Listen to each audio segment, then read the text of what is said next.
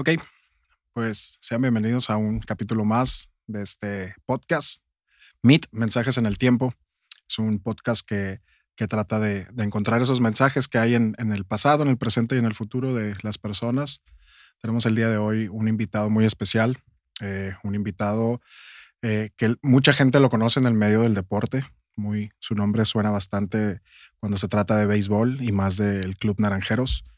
Tenemos con nosotros el día de hoy a, a un invitado sonorense, también como los que hemos tenido y, y, y los que van llegando también a, a Sonora y se, se hacen parte de, de, nosotros.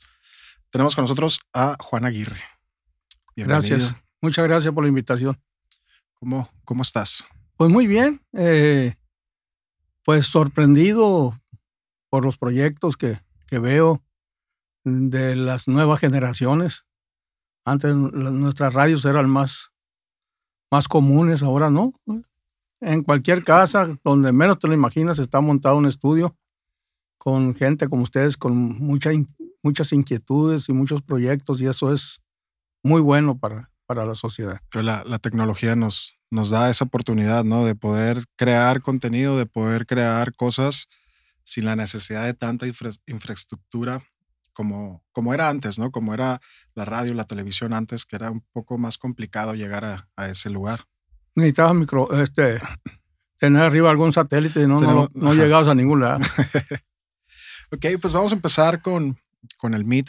Eh, vamos a hablar un poco de, de, la persona, de quién es Juan Aguirre y de cómo llega hasta el lugar donde está hoy y también de sus planes ¿no? a futuro. Meet se trata de eso, de mensajes en el tiempo. Empezamos con unos datos que nos, que nos arroja Internet. Tenemos que su nombre completo es Juan Aguirre Contreras. Así es.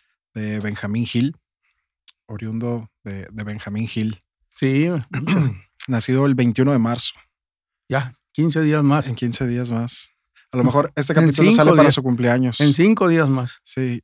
En, en, este programa ya, ya va a haber pasado su cumpleaños. Lo estamos grabando un poquito antes. Felicíteme de una lo, vez. Lo vamos a felicitar de una vez. Muchas felicidades. felicidades.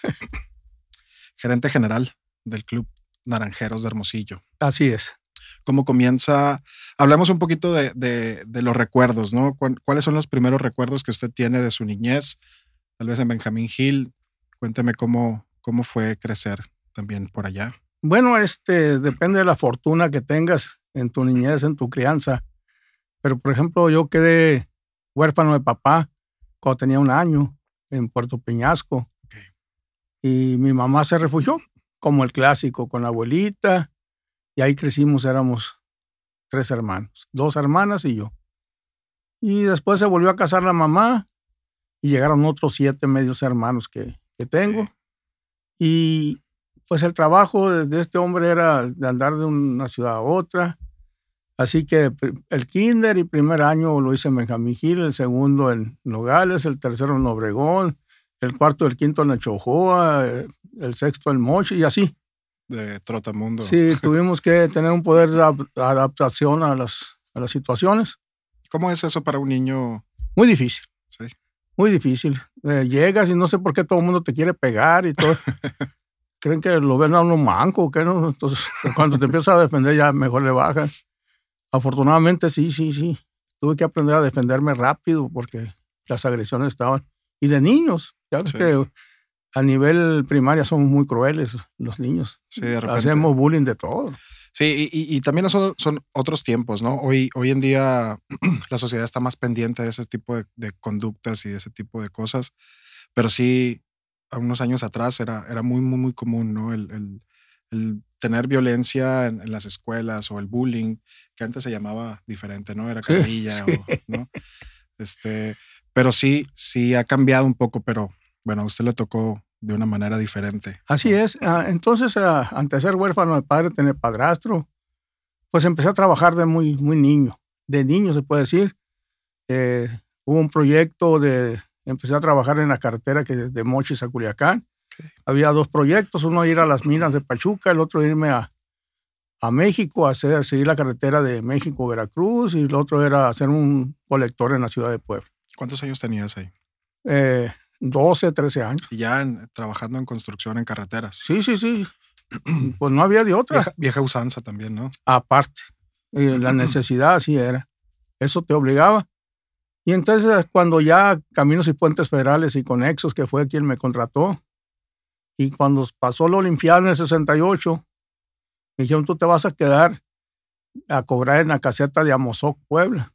Okay. Oh, dije, pues es que está fuera de mi proyecto de vida eso. Pero pues tú estás trabajando con nosotros, tienes base, no, no tengo nada. Y agarré un camión y me vine y ya. Eh, entré al mundo de las, de las maquiladoras en Mexicali y afortunadamente tuve, tuve la oportunidad de, de, hacer buen trabajo. Regresé a Hermosillo igual a la maquiladora. Hasta que un buen día eh, apareció un amigo mío que lo habían asignado al... No era el INEGI, era un centro de, de codificación y captura. Okay. Antes de llamarse INEGI. Antes de llamarse INEGI era un normal, un centro de codificación y captura. Recibíamos los cuestionarios, los codificábamos y ahí los capturaban. Entonces, este, él no conocía el estado de Sonora, aunque es de Benjamín Gil también, pero no conocía. Entonces me dijo, necesito a alguien que me reciba los cuestionarios. Renuncié a la maquiladora y me metí a eso, a, lo que hoy en la actualidad es INEGI. ¿Con qué, ¿Con qué soñaba en ese momento eh, de su vida? ¿Cuál era como su, su, proyecto? Ahorita me decía que, que estar en, en, Puebla, en la caseta, no era parte de su proyecto de no, vida. No, no, ¿Cuál, no. ¿Cuál era? Cuál, en, en, qué soñaba? No, eh, a mí no me gustaba el sur. Okay. Nunca me gustó. No es que tuviera ningún proyecto. Y cuando aquí, en, esos, en esa época que fue en el 80, que entré a, al INEGI, tampoco soñaba. Lo único que soñaba eran las preocupaciones porque los niños empezaban a crecer y había que pagar escuela, había que ya, pagar todo ya, eso. Ya, ya, había familia. Ya había familia. 80. Sí, sí, sí, sí. Juanito nació en el 77. El Tito nació en el 80. Y el Chapo nació en el 83. Okay. No hay chance de soñar. los reclamos trabajar. de la vieja y los llantos de los niños. ¿Quién va a soñar? No, olvídate. Entonces, este, afortunadamente, ahí el INEGI, una coincidencia con el señor Juan Uscanga y con David Telles, y bueno, un, un grupo de amigos eh, que, pues, Juan Uscanga era cuñado de Pancho Barrios y tenía relación. Pancho Barrios, pitcher ya activo. Pitcher de, de grandes ligas. Grandes ligas. Sí. Y luego con Eduardo Gómez Torres. Y ahí empezamos. Ahí empieza un poquito. A pichonear en los micrófonos. Ok. Y yo me acuerdo que mi compadre, el, porque era mi compadre Juan Uscanga, mmm, le registraba mucho mejor la voz. Le gustaba mucho a Eduardo Gómez Torres cómo, cómo narraba a mi compadre, porque le tocó grabar algunos capítulos, algunas entrevistas y todo. Y pues la verdad es que yo nunca tuve buena voz para eso, pero mi compadre sí tenía. Pero mi compadre no, no, no estaba para eso, no tenía ese, ese proyecto. Tenía esa inquietud, pero Ajá. no ese proyecto, ¿no? mi compadre. Pero ahí empezamos. Era, era un contenido, era en radio, era... Era en radio, radio. XDL. Era eh, deportivo totalmente. Sí, el programa se llamaba El Deporte al Día de Hermosillo Flash. Del Hermosillo Flash, el así, extinto ya. Así era. Hermosillo Flash. Sí, entonces este, don Eduardo, Eduardo compraba el tiempo Torres, de la radio y, y el programa era de Hermosillo Flash. Ok. La noticia confirmada, muy buen programa. Y pues en eso estábamos cuando ¿Eso qué año fue más o menos? ¿80s? yo creo que fue como en el 81, 82, más o menos. Ahí comienza un poquito la, la- el acercamiento con el béisbol, con el deporte. ¿Ya había antes, de alguna manera, acercamiento con el deporte o, o fue la primera? No, fíjate que, bueno, en lo particular fui muy deportista todo Ok. el tiempo. El fútbol, te puedo decir que me dio la posibilidad de estudiar, Ok. de vivir más o menos, porque me pagaban algo para jugar fútbol en aquellos años. Y jugaba softball en la noche. Entonces eso me daba la posibilidad de, el softball, de relacionarme con personas que, que el presidente del Molino de la Fama y que el de la Chevrolet y que... Y en el fútbol, no, pura, pura raza, ¿no? Pura Sí. raza amarga, pero, pero buen que nivel de el, fútbol. deporte tiene esa, esa peculiaridad, ¿no? De, de en la cancha o en el, en el campo todos son iguales, Sí, pero Y- puede haber. se relaciona mucho. Sí, sí, sí. Es una gran de relación entre las personas y, Y si tú coincides con alguien en, en los caracteres y todo eso, actitudes y te va bien, te va bien en algunos casos, en otros no tanto, pero ahí vas. Ujú. Y en el 83, estando Tadeo Iruretagoyena de presidente de la liga, que desde el equipo de los naranjeros, se hizo la liga, la mexicanización. Es el único año que ha habido puros mexicanos. Ok. Y ese año me invitaron a trabajar los naranjeros con ellos, 83, 84. ¿Cuál Desde era- allí hasta acá. ¿Cuál, e- hasta- cuál era la, eh, sea, de qué manera entra el club? Atender, atender a los medios de comunicación. Yo Ok, manejaba muy bien las estadísticas Ok. de lo que hacían los naranjeros. No teníamos el sistema de cómputo que tenemos ahora, ¿no? o sea, teníamos que llevarlo en el cuadernito, las anotaciones, ir sumando, Sí. Sí, pero el- mantenerle a la prensa todo el tiempo la información. y en el partido, ¿no? Había varias personas ahí dándole. anotando jugadas y, Sí, de todo. Sí. y es, es todo un, un rollo, ¿no? El, el- el- Oh. el aprender a, a- a des- a como a describir las jugadas sin tener que escribir en unos cuadritos que se van llenando. Así ahí. es. Es, es Ahí- también ahí se- una ciencia, ¿no? Ahí se escribe las, eh, eh, la historia del juego. Ujú. De manera que si yo veo una hoja de- del 82, te, te puedo decir qué pasó en ese juego. ¿En qué entrada? ¿Cómo? Entonces, sí, quién me pegó hit, poco, o sea, cómo anotó, todo, todo. Ahora, ¿cómo se hace eso? ¿Es igual? se, ¿Se, sigue siendo se- mano Sí, pero ya, por costumbre, tal vez? pues ya, ya nada más capturan la jugada. Ok, Se va a Estados Unidos y al día siguiente te dan todas las estadísticas. O sea, ya hay un programa. Ya, ya hay una aplicación. no, que hay una aplicación que te hace todas las estadísticas. En aquellos años no, entonces se necesitaba eso. Y después, este, ¿Cómo es entrar a, a un club? Digo, es los Naranjeros de Hermosillo es, eh, en Sonora y en, en, el, en México en general es, es uno de los clubes más importantes del deporte, ¿no? Y más ganadores. ¿Cómo es entrar eh, a, un, a un lugar como este sin tener a lo mejor tanta experiencia en, en, en lo que es el mundo del deporte, por así decirlo, o del negocio del deporte? no, entrar a una organización como Naranjeros de Hermosillo sin que te conozcan. Que a mí no me conocía nadie. Y, y con la, a los tres años que entré yo, Tadeo dejó el equipo y entró el ingeniero Enrique Mazón y toda la familia, los hermanos. Pues ellos no me conocían. tampoco. Ellos no eran dueños del equipo hasta ese no, no, momento. no, hasta en el 87. pues. 87. En el 87, yo ya era para el tercer año. Y bueno, yo dije, pues hasta aquí llegó el corrido, ¿no? Ujú. Pero me dieron la oportunidad ellos de seguir trabajando con ellos. ¿Era relaciones públicas o Relaciones públicas, los Ajá. naranjeros. cuál es, cuál es el desempeño de, de Pues no, relaciones públicas? Fíjate que no eran relaciones públicas, no, realmente era atención a la prensa. Ok, Pero alguien que quiso ponerle, un hombre ahí. sí, le puso relaciones públicas, pero muy lejos de hacer las, las funciones de, de alguien de relaciones públicas. Relaciones públicas es muy amplio. Ajá. ¿Cuál era su, su desempeño en, en el club durante ese tiempo? Atender a la prensa. Si alguien, un periodista necesitabas, antes había periodistas especializados en, el, en béisbol, en Ok. fútbol, en box. Ahora no hay un reportero y se acabó, ¿no? Y- Tienen que ser un poco más todólogos, ¿no? Sí, También. así es. En, en aquel entonces, pues teníamos que mantener la información fiel, fiel, como tenía que ser. Ujú. Y me tocó a mí en suerte hacerlo y, y hacerlo bien. No podíamos hacer mal. Ujú.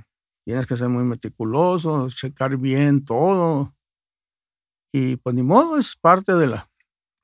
Pero fue creciendo, llegó la tecnología y me fueron dando otras funciones. Y los campeonatos también, ¿no?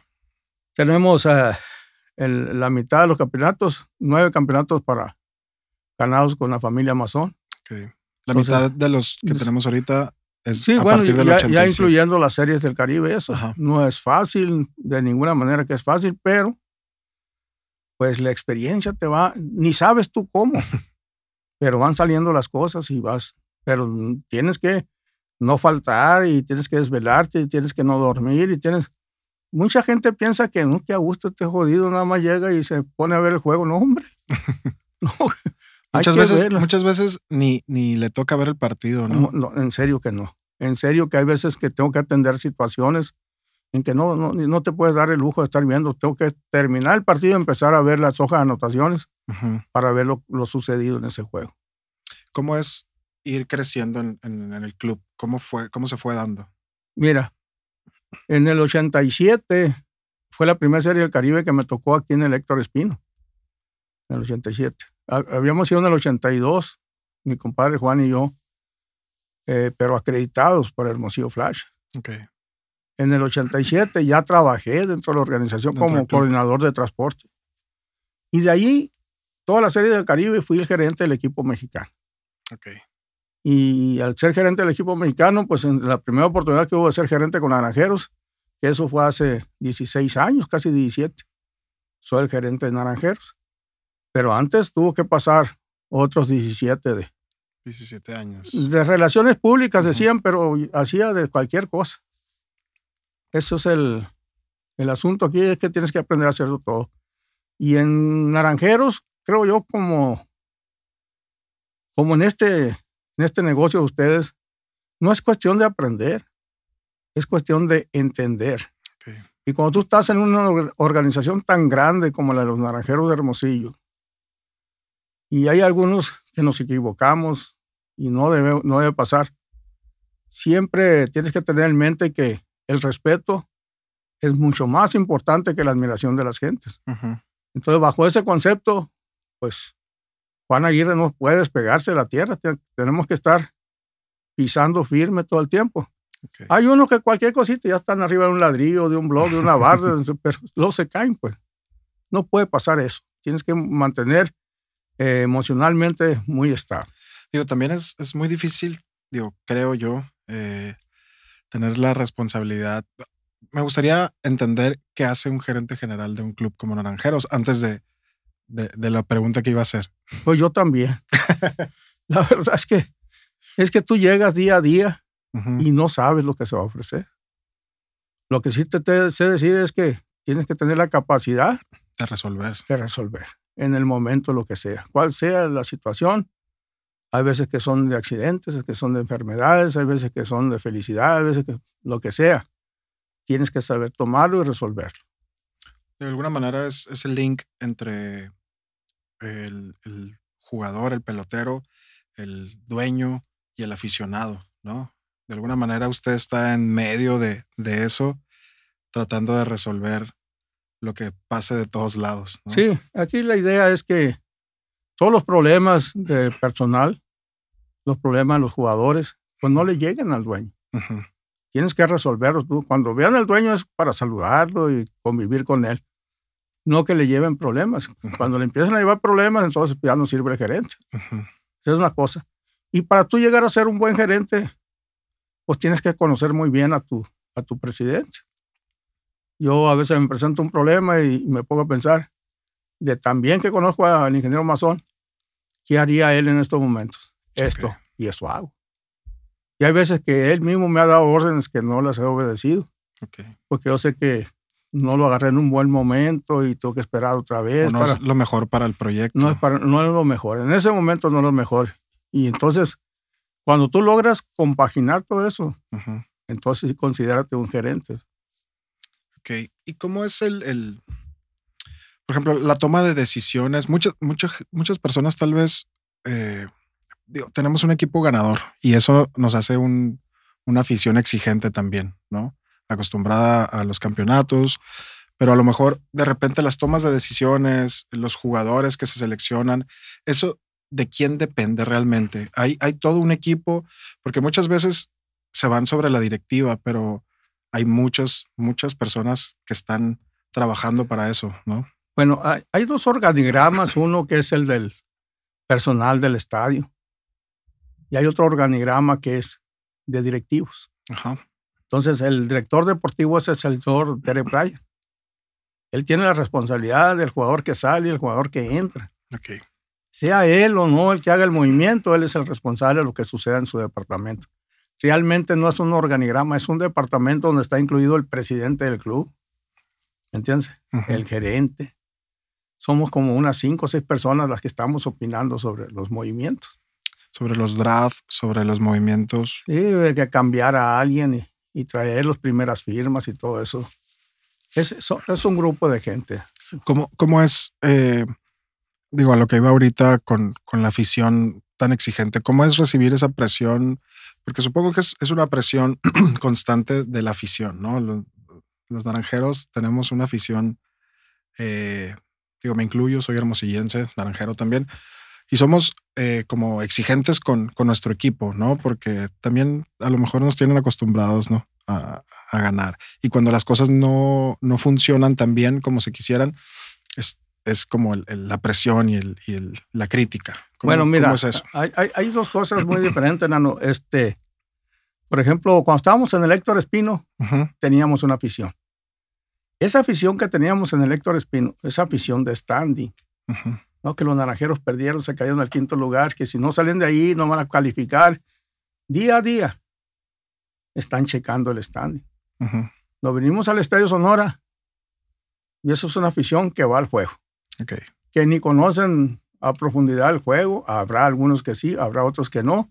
Unos llevan en realidad a la familia como un espacio para uh -huh.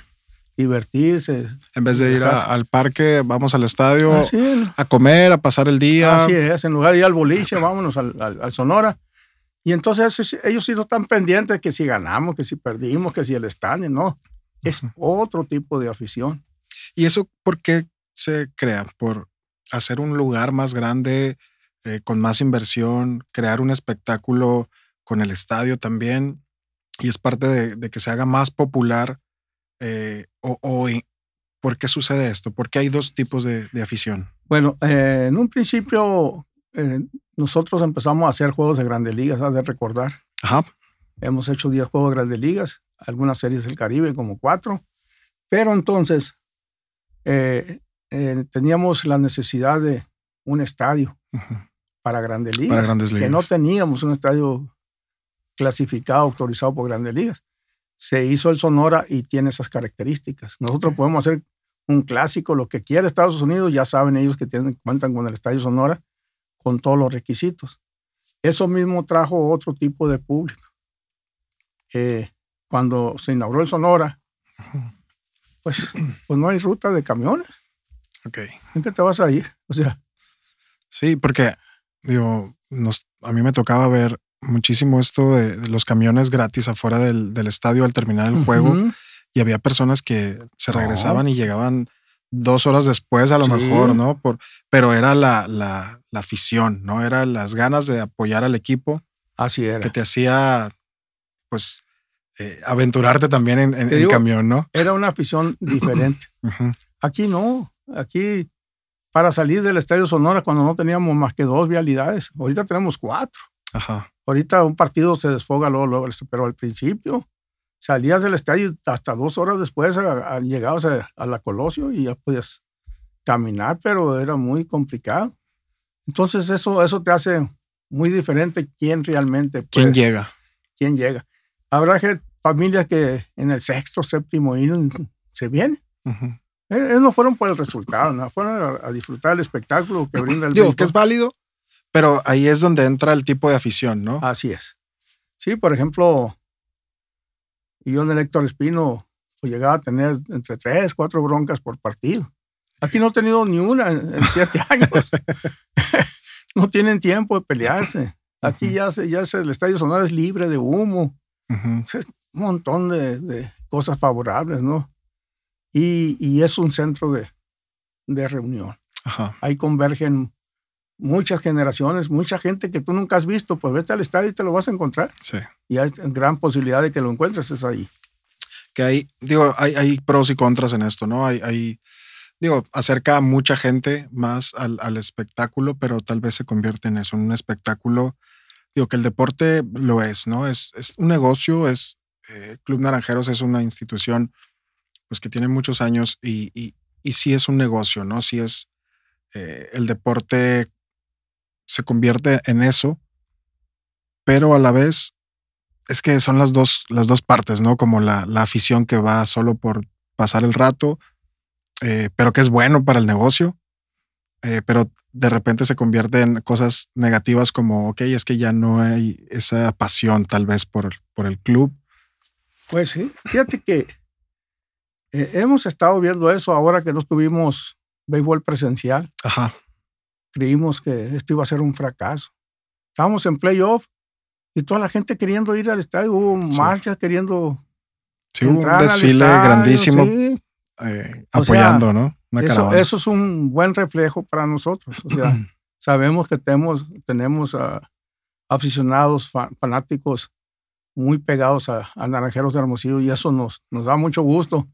No sabíamos a, qué nivel, pero ahora sin, sin béisbol presencial pudimos constatarlo eso.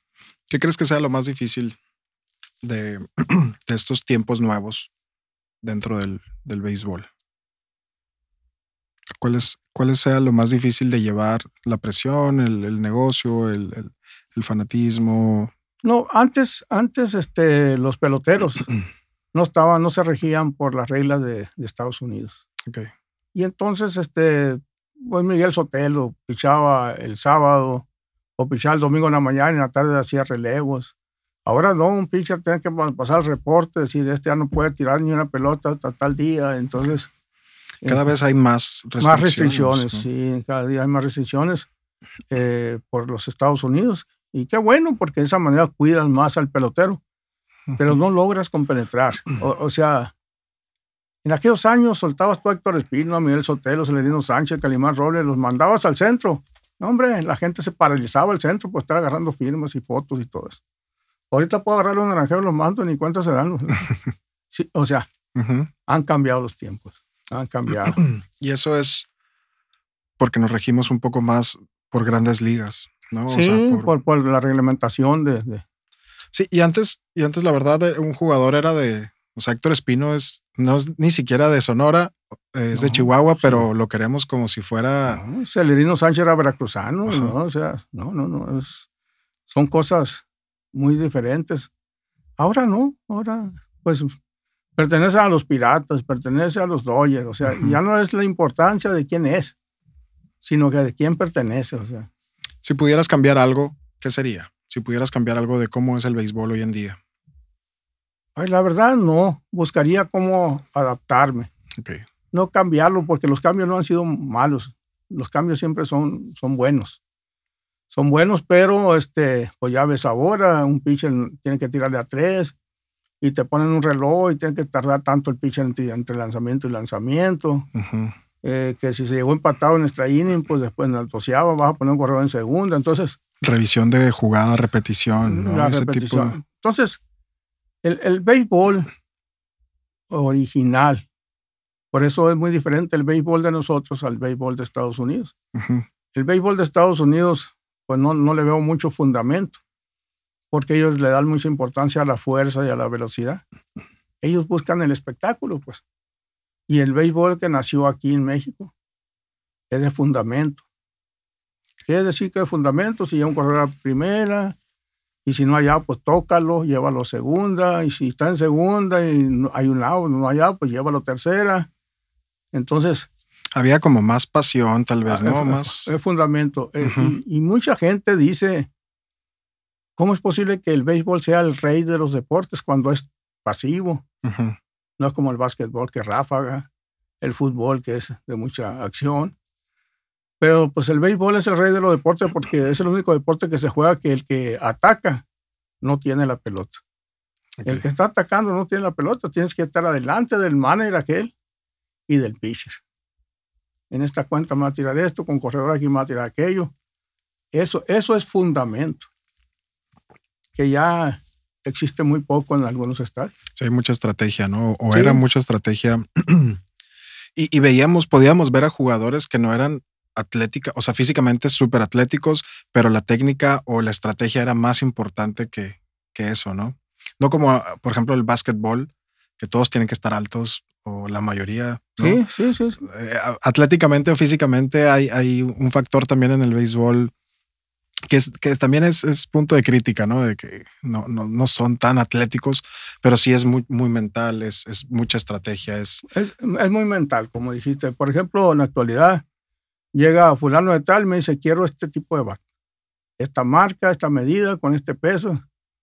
Yo creo que si Héctor Espino hubiera tenido esa posibilidad, Si así fue el rey del jonrón, no sé cuántos jonrones hubiera pegado. Don Héctor Espino jamás usó guanteletas. Y hay jugadores en la actualidad que no pueden jugar si no tienen las guanteletas. Entonces, ha cambiado, pero ha cambiado para bien, afortunadamente. ¿Cómo es la relación de gerente con los jugadores? ¿Cómo es también digo, de repente, ¿cómo es tratar con superestrellas o con, digo, hay, hay de todos, ¿no? Hay, hay jugadores nuevos que van, que están intentando demostrar algo y hay jugadores que ya tienen algo ganado y son más consolidados. Te, te decía al principio del programa que, que siempre para nosotros va a ser más importante el respeto que la admiración. Ok. No porque un pelotero me diga, oye, fíjate que quiero que me des 10 mil pesos para esto. Ahí yo digo, ah, para que esté bien conmigo, está bien. Te lo. No, tengo que analizar si, si realmente estoy en condiciones de dárselos Ujú. y si justifica la razón para dárselos. O sea, no se lo voy a dar porque sea mi amigo ni porque no, no, no, no. Entonces tenemos que cuidar mucho esa distancia. Sí, no, Y, eh, los jugadores te van identificando. digo, supongo que no hay un favoritismo, pero de repente un, un jugador con más trayectoria puede demandar más cosas o puede. Y lo hace, pero lo tiene que hacer a la hora de firmar el contrato, Ok. No cuando la temporada está caminando. ¿Verdad? Sí, claro. Se hace un adendum y se dice, ¿sabes qué? Para tal fecha yo quiero un bono por esto. Si lo cumpliste, pues no hay ni que pedirlo, hay que darlo nada más. ¿Cómo es el. la relación con Estados Unidos también te ha llevado a trabajar para Diamondbacks, ¿no? Como, como buscador de- para, para el Sí. club acá en México. ¿Cómo, cómo fue esa, e- esa etapa también? Fíjate que yo la verdad las cosas cuando nacieron los Diamondbacks, pues, pues yo escuchaba que un equipo nuevo en Grandes Ligas, a mí Grandes Ligas pues nunca me, me movió el tapete, para empezar no hablo inglés, así, ¿no? Y un día, un buen día me dice el ingeniero Mazón, vamos al draft de, de los Diamondbacks. Pues vamos. Vamos. Y, y al día siguiente del draft, porque no hicimos nada en el draft, este, entrevistaron al ingeniero. Y al rato me- a mí, y ya me dijeron, ¿sabía usted que es el, no recuerdo qué número, 890 y no sé qué, el latino que trabaja para los Diamondbacks?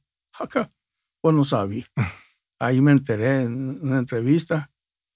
Ya después me dieron las instrucciones y todo eso, pero no empecé como scout. En realidad empecé con las relaciones públicas de los Diamondbacks aquí en, En, el- México. en México. Yo los representaba aquí. Después se acabó eso y entré a, a, a scoutearles. ¿Cuál es el trabajo de un scout? Pues tienes en que, tienes que buscar los jugadores que, con las características que ellos te, te piden y los parámetros. Eso, eso es ser scout. Hay una película muy famosa, Moneyball se llama. Sí, sí, sí. ¿Existe realmente esa estrategia dentro del béisbol? Sí, pues por ejemplo, esa búsqueda de características especiales. este manager que vino, Juan Navarrete, este año, este mismo año lo usó, Ok. Porque él trabaja con Oakland. Con, ok. Toda su vida ha trabajado con Oakland, entonces ellos han Es hecho la eso. escuela. Es la escuela de ellos. ¿Cómo, ¿Cómo lo recibe el aficionado eso? ¿Cómo? El aficionado ni cuenta se da. Los que se dan cuenta son los dueños. Es que cuando están ganando no pasa nada, ¿no? Cuando están perdiendo es cuando empiezan los problemas, tal vez. No, lo que pasa es que eh, empiezan a. Los que estaban jugando bien de- dejan de hacerlo y, y los que están jugando mal empiezan a jugar bien. Entonces hay una serie de circunstancias porque ellos van haciendo ajustes con las estadísticas. Entonces, pero es, es totalmente interno. Sí. Hay, hay, hay aprendizajes, lo podemos llamar eh, fracaso, una temporada que nos fue mal, o lo podemos llamar aprendizaje cuando las cosas no se dieron. ¿Cómo equilibras tú mentalmente el fracaso versus el aprendizaje? Mira, lo que pasa aquí, Nano, es que siempre hay, si te fijas, muchos cambios de manager. Ujú.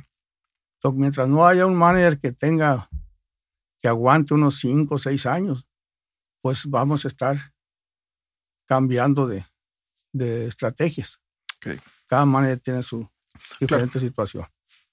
Entonces, ¿cómo, cómo es, eh, cómo se toma el aprendizaje? ¿Cómo se lleva a cabo? Se acaba el, digo, la temporada pasada nos fuimos eh, en el último partido, de hecho con el partido ganado, se nos volteó.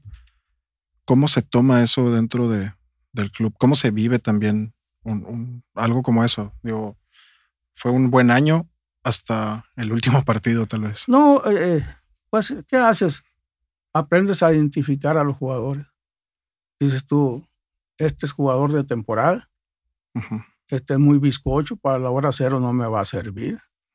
Y empiezas a distinguir y empiezas a hacer cambios. La afición se, se enoja, pero ¿por qué lo cambias? Pues sí, pues ellos no saben que, que en los playoffs no me ayudan. ¿Me entiendes? Entonces tienes que, tienes que aprender, ese es el aprendizaje, a distinguir. Tú puedes agarrar con un cronómetro y ver cuánto corren, con una pistola de radar para ver cuánto tiran. Pero...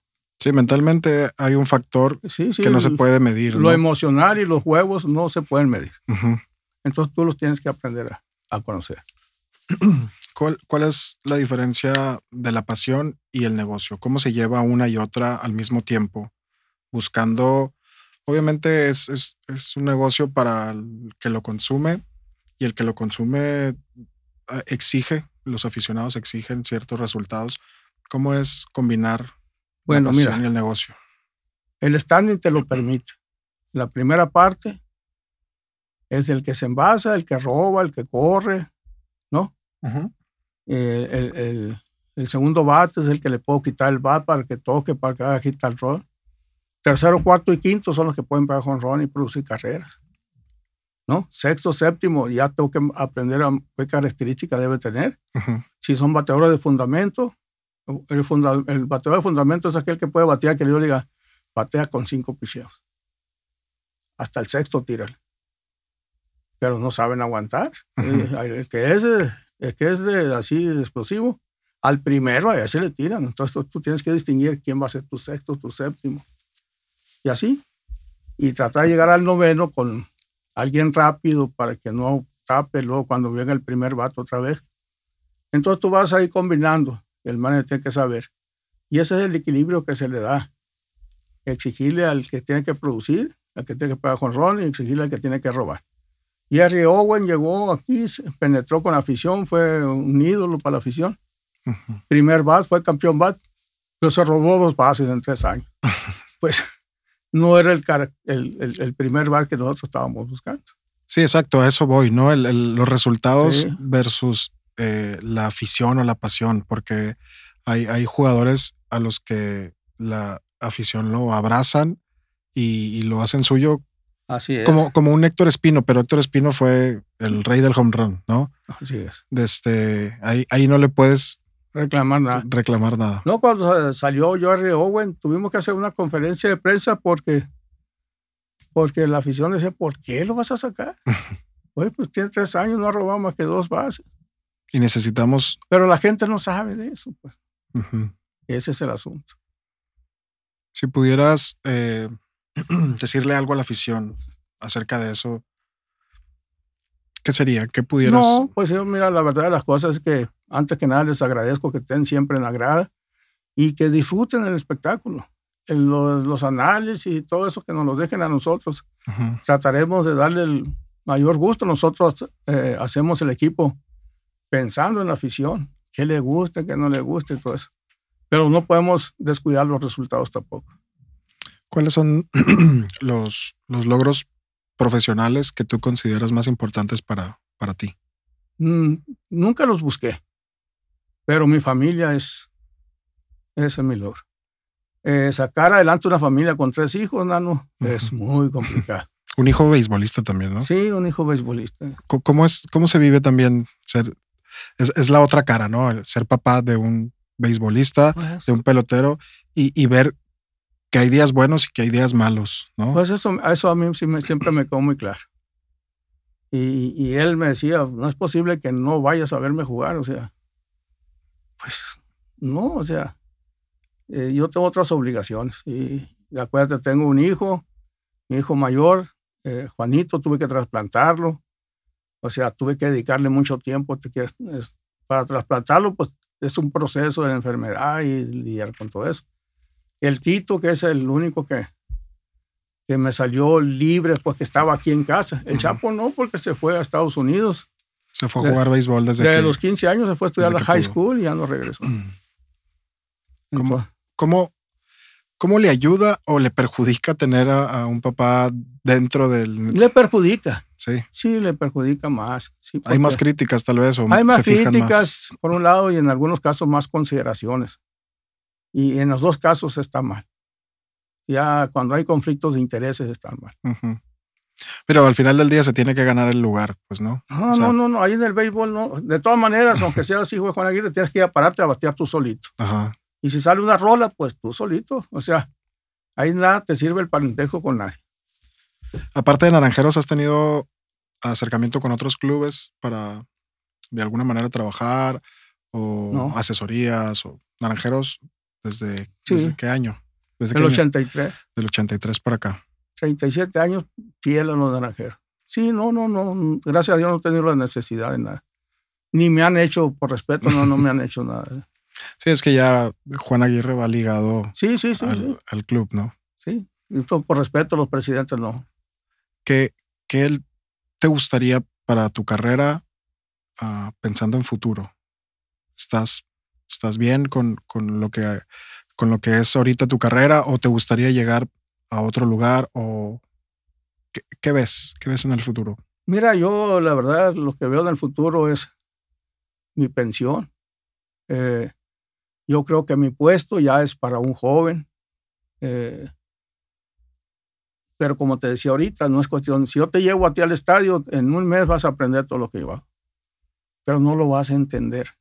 ¿Qué caso tiene? O sea, entonces hay que prepararlo muy lentamente a una persona que vaya que ya entienda y que nada más vaya y aprenda. Es difícil entender esto de, ok, ya tengo, ¿cuántos años en el club? 37. 37 años. Es, ¿Qué tan complicado es entender que ya es momento tal vez de que gente más joven suba? No, para mí no ha sido difícil. Este, eh, yo, yo estoy muy consciente de que esto es un ciclo afortunadamente lo logré y, saqué adelante a la familia. Me preocupa en un determinado momento los compromisos fuertes que me pudieran venir fuera del club por la situación económica, no por otra cosa. No, yo ya cumplí, yo ya.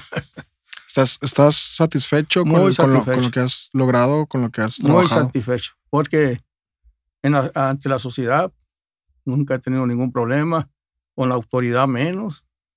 Entonces, ya más satisfacción que eso no se puede pedir. Los resultados dentro del club, bueno, el presidente, si me ha tenido 37 años, quiere decir que están bien. Es por algo, ¿no? Así es. Pero la ciudad, la sociedad y, las autoridades no han tenido problemas conmigo, ni con mi familia, pues ya.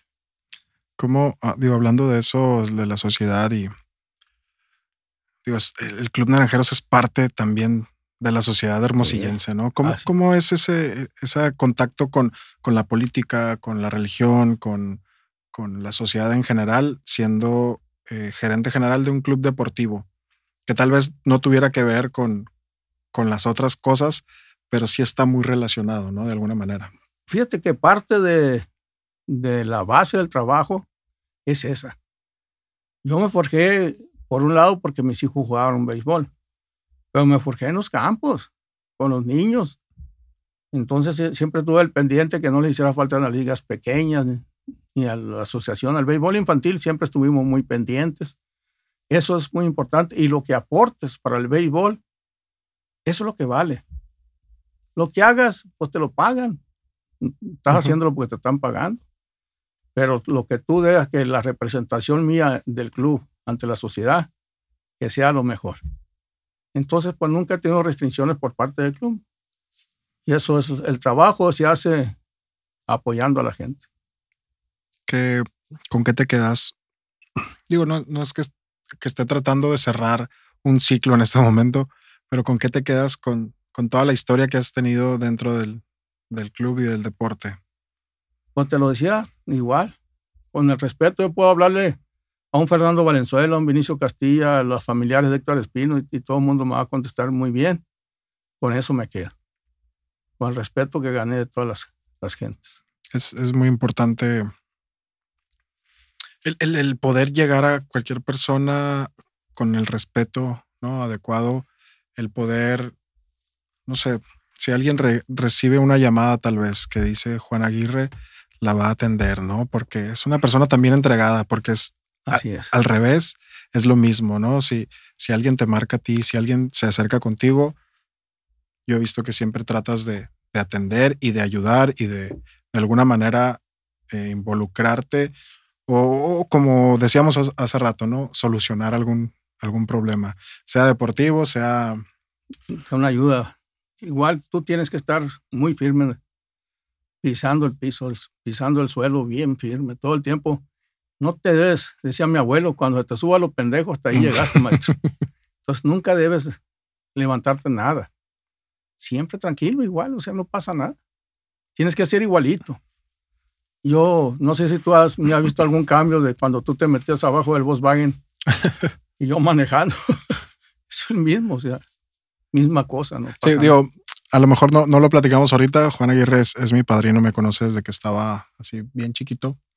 Este, entonces hay, hay miles de historias, ¿no? Y por eso tenemos la confianza de poder platicar hoy, de poder decir y yo poder preguntar a lo mejor lo que se me ocurra. Y, y, y digo, así es la personalidad de Juan Aguirre también, ¿no? Una persona súper amigable, súper, eh, no sé, amistosa, que siempre te deja acercarte y si te puede ayudar, te va a ayudar. Pues trato de, encontrar siempre el sí. La última opción es el no.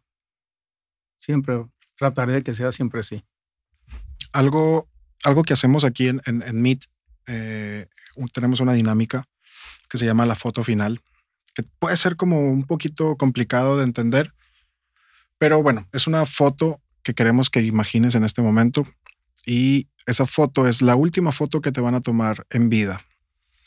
Entonces eso nos habla de los deseos que tienes para tu vida.